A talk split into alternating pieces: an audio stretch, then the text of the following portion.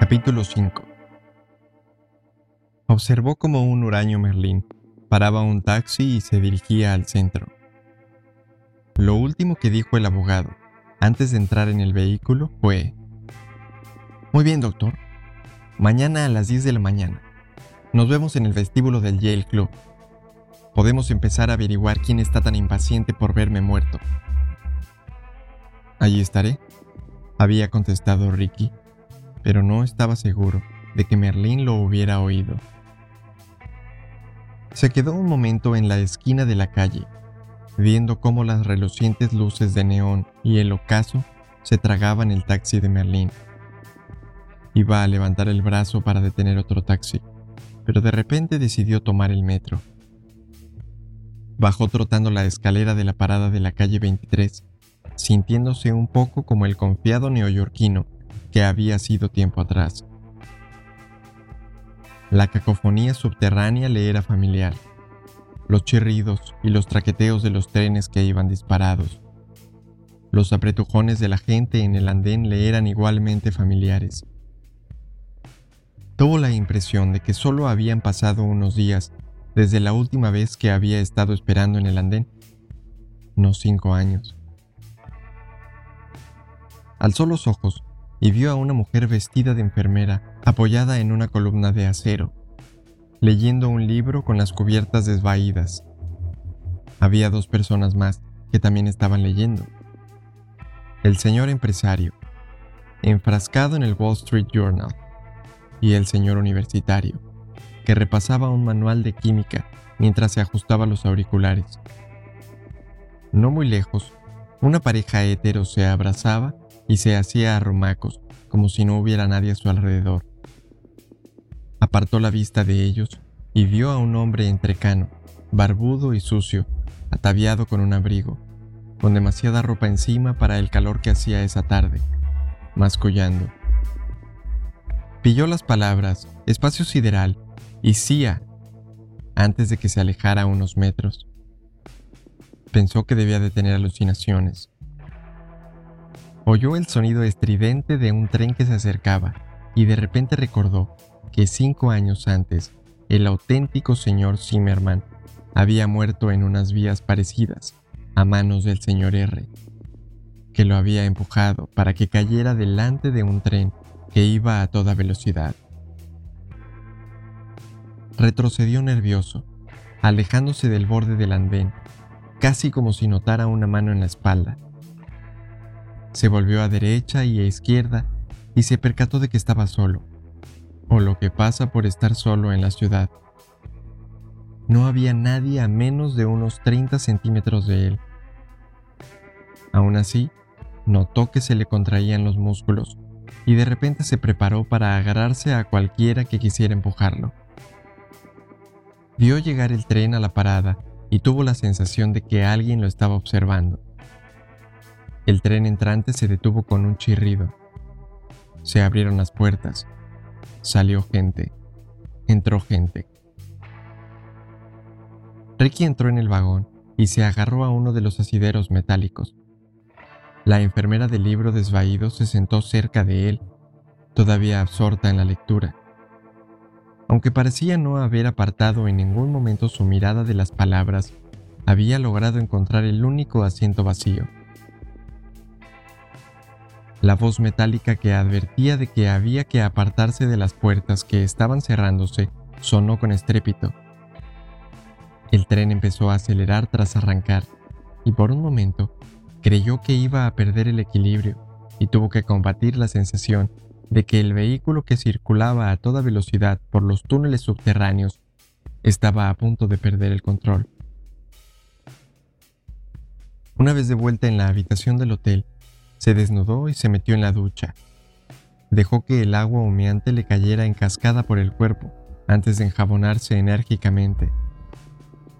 Antes había pensado que se estaba lavando las manos como un cirujano. Ahora lo hacía como un sepulturero que preparaba un cadáver para que lo vieran. No oyó el teléfono hasta que salió de debajo del agua y empezó a secarse.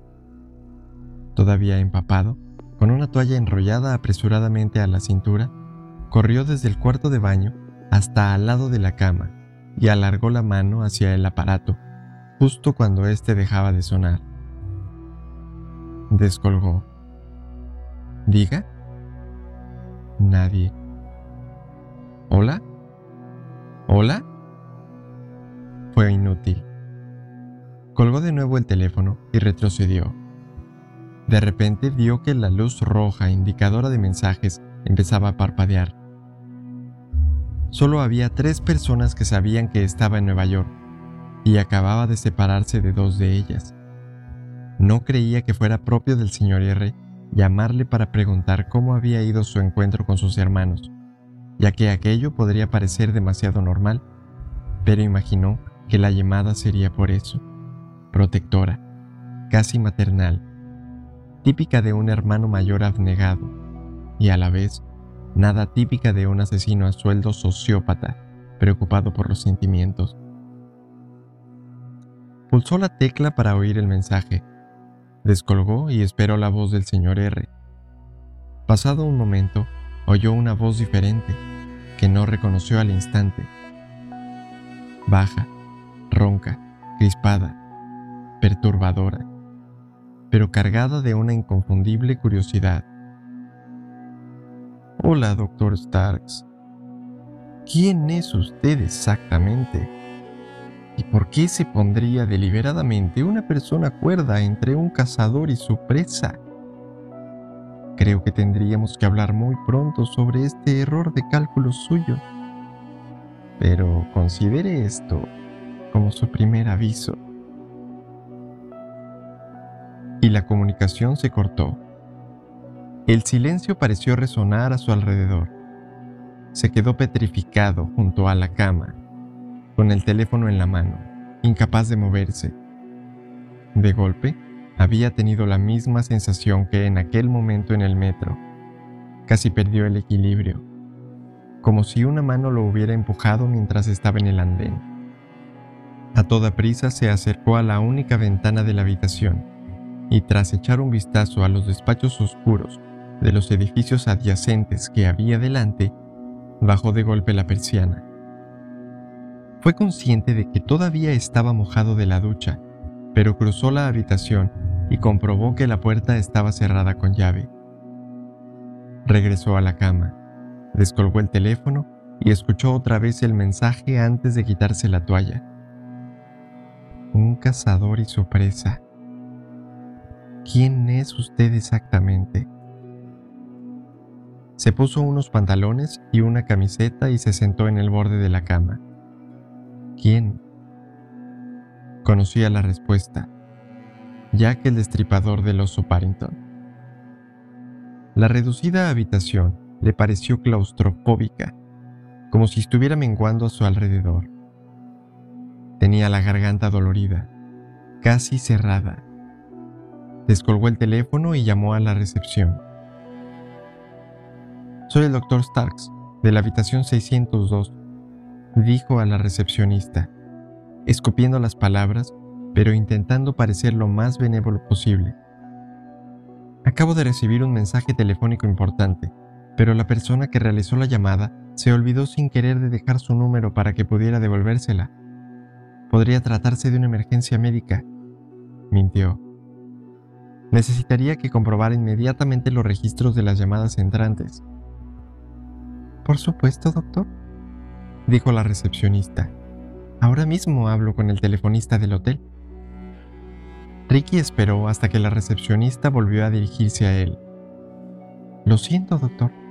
No hay ninguna llamada entrante registrada. Pero tiene que haber alguna para que se haya comunicado con mi habitación. No sé si la llamada se hizo aquí, desde el teléfono del hotel. Tal vez la persona con quien tiene que ponerse en contacto lo está esperando en el vestíbulo. Sí, puede ser. Mintió Ricky de nuevo. Solo que no estaba seguro de que no fuera cierto. Colgó el teléfono. ¿Me ha seguido alguien en el metro? Pensó. ¿Estaba solo en el ascensor? No, había otras personas apretujadas a su alrededor. Pero, ¿quiénes? No había prestado atención. ¿Bajó alguien en esta planta al mismo tiempo que yo para poder ver cuál era el número de mi habitación? No lo recordaba. Eso le enfureció. Sabía que era un juego mortal y tenía que jugarlo mejor. La rabia se le mezcló con los nervios. No estaba seguro de si tenía miedo o no, pero imaginó que un hombre sabio tenía que ser sumamente cauteloso. Esperó ser así de sensato. Reunió rápidamente los zapatos, unos calcetines y una camisa, y se vistió a toda prisa. Se pasó un peine por el pelo, cogió la llave de la habitación y con la sensación de que podría estar demasiado cerca de un tren que se acercaba, salió de la habitación, se dirigió a los ascensores y bajó al vestíbulo. El vestíbulo del Algonquín es una sala amplia y espaciosa, diseñada para que la gente se dé cita allí de manera informal. Unos viejos y cómodos sillones distribuidos en pequeños grupos para que se reúnan dos, cuatro o más personas alrededor de unas mesitas y conversen con cierta privacidad mientras se toman unos caros cócteles servidos por unos camareros ataviados con una chaqueta negra que dan vueltas por la sala con una determinación distante es uno de los lugares de reunión favoritos para los románticos literarios de Nueva York, de los que hay muchos, y allí se reunía tradicionalmente el famoso personal de The New Yorker Magazine. Esa noche estaba solo medio lleno. Ricky echó un vistazo a las personas que había. En cada mesa, la gente parecía mucho más interesada en lo que tenía que contarse un par de conversaciones animadas, un par de conversaciones íntimas. Solo había un par de hombres solos en el vestíbulo.